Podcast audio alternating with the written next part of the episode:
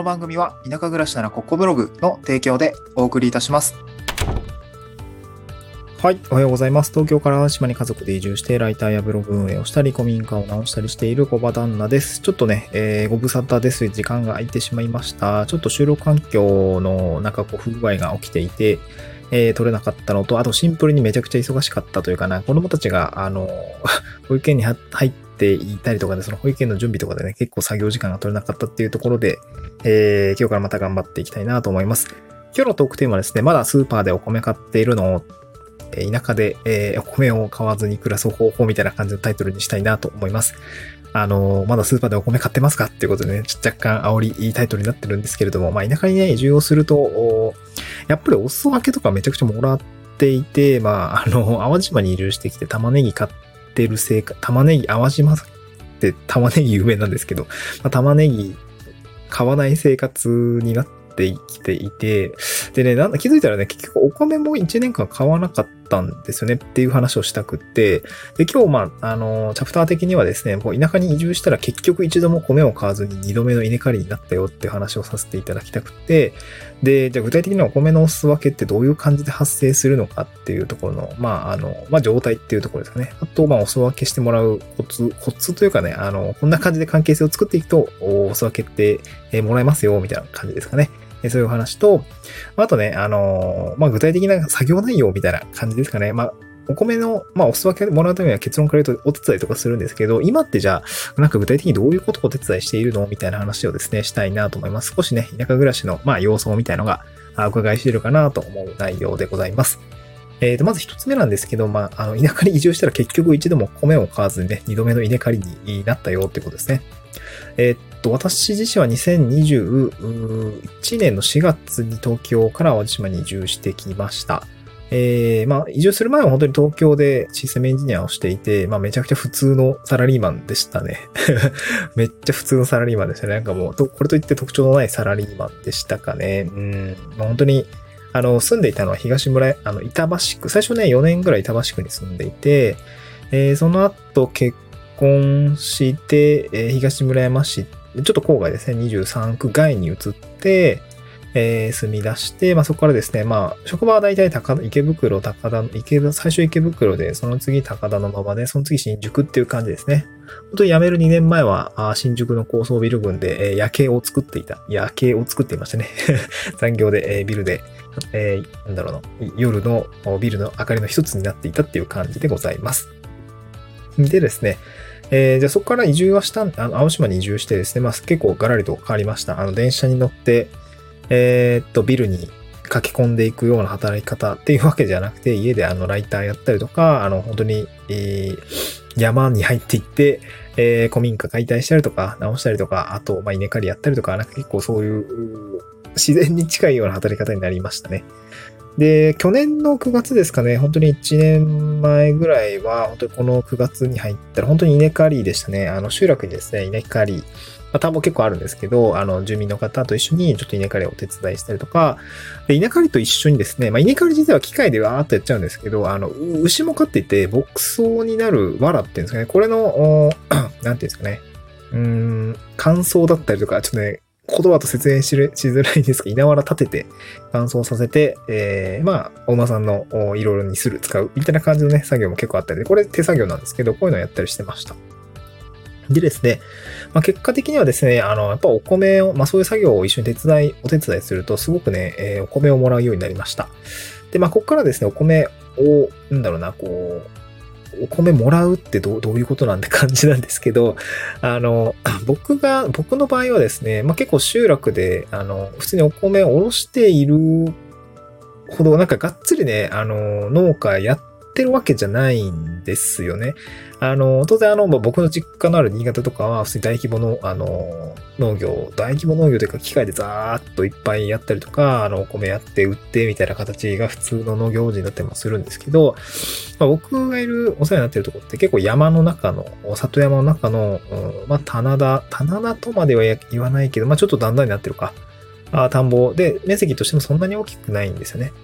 主にはですね、あの、キーワードとして自主流通米みたいな感じのお米を作られている方たちがいらっしゃいます。まあ自分たちで食べる分は、あお米作って、あの、近所の方とかに、あの、まあ親戚とかね、えーに、えーお配りするというか、まあ、そんな感じで、本当に自分たちで食べる分、プラスアルファを作っているっていうような感じなんですね。で、こちらを僕たちも分けさせて、分け、頂戴しているっていう感じですかね。うん。そうそうそう、そんな感じなんですよね。そう、だからね、あの、まあ、結構面積としては狭少ないんだけど、結構やっぱでも、そ やるのは結構大変っていう感じですね。うん。別に売れるわけでもない。売れ、売ってんのかな？まあ、一部売ってるかもしれないね。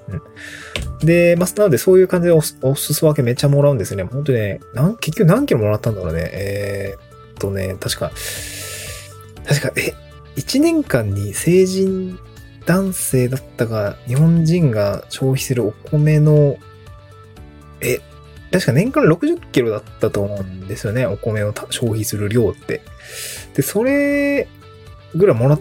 てたと思うんですよね。えーちょっと忘れちゃったけど、なんかそ、普通にそんぐらいもらってて、つってもさ、あの、毎日お米食べるけど、毎食食べるわけじゃないですか。僕は麺も食べるし、パンも食べると思っていて、本当にね、もう本当に、ま、本当にちょうど丸1年分ぐらいのお米をいただくんですね。うん。で、それが去年の秋で、で、も、まだ米残ってるんだけど、もう稲刈り時期なんですね。うん。ってなると今度やっぱり、また多分いただけるんじゃないかなと思いつつね。うん。なんかそういうような、こう、結局買わなかったなっていうようなサイクルになってきました。うん。ま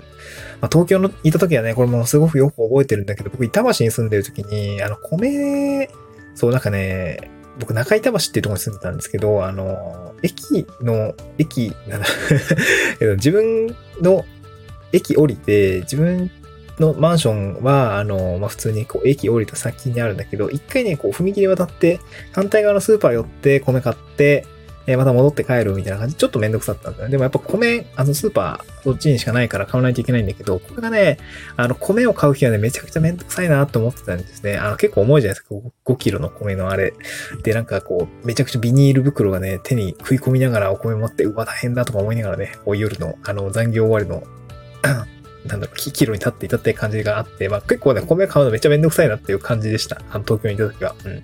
まあ、そ、えっとね、時々、時々っていうタイミングによってはこう、ふるさと納税でがっつり米買っちゃうみたいな生活切り替えたんだけど、やっぱりね、米をね、あのー買うってことはやっぱやってたんですね。うん。で、やっぱり田舎に来たらですね、もう全然そんなことはなくて、普通に脱穀ま、ん？うん、精米前の米をめちゃくちゃドーンともらって、えっ、とね、ほんと米俵みたいな感じの、あの、な、米袋っていうのかな？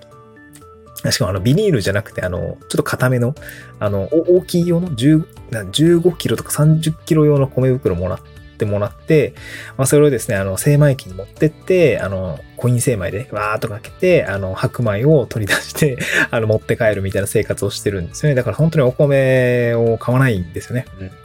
で、まあ、なんでそういう形になってるかって、やっぱお米の、まあ、収穫作業をお手伝いして、あの、地域との関係、あの、住民の方とか地域との関係性を作ることによって、あの、いただけてるっていうような感じになってます。で、具体的にどんな作業を手伝うことになってるのかっていうですね、まあ、今今、今今、その機械が、あ機械でこう、メカリ、まあ、コンバインってことですね。うん。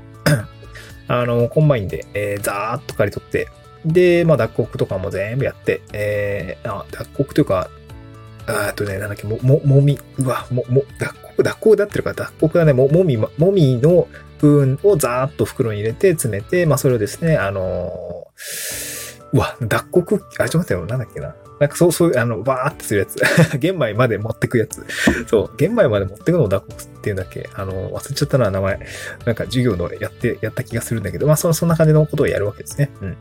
で、じゃあ実際に機械でやるときって何やるのかっていうと、やっぱり最初は田植えなんですけど、まあ、田植えもトラクターでバーってやっちゃうんで、その時はまあ、稲、あの、苗交換ですよね。そう、田んぼの、まあ、稲の苗をトラクターに乗せる、積み替えるみたいなそういう作業があったりとか、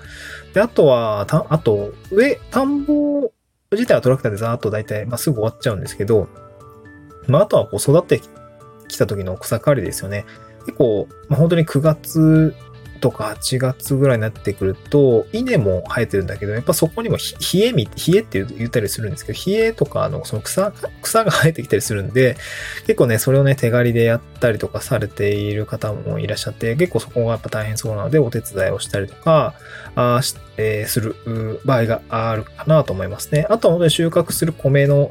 あの、脱穀時の作業ですね。この、あの、コンバインでガーッと刈り取るんだけど、機械が入る前に手刈りで機械が入れるようにしてあげたりとか、あと、まあ結構棚田が多かったりするので、あの、その端っこの部分とかを手で、えー、ちょっと形がいびつだったりすると機械じゃ、えー、刈れなくなったりするので、まあそこの部分を手刈りをしたりとか、まああとはですね、あの、まあ僕の今の集落の場合は、あの、藁もですね、あの、使うというか、まあ、牛さんがいますので、牛さんの、あの、床に敷いたりとか、あの あったりするんで、そういうの、なんか、藁を立てて乾燥させておくんですけど、そういう作業をしたりとか、まあ、結構、本当に機械じゃできない作業が結構多かったりするんで、そういうものを手伝ったりして、うん、そんな感じですね。あと、脱穀する時の米もですね、まあ、袋ごとに分けて、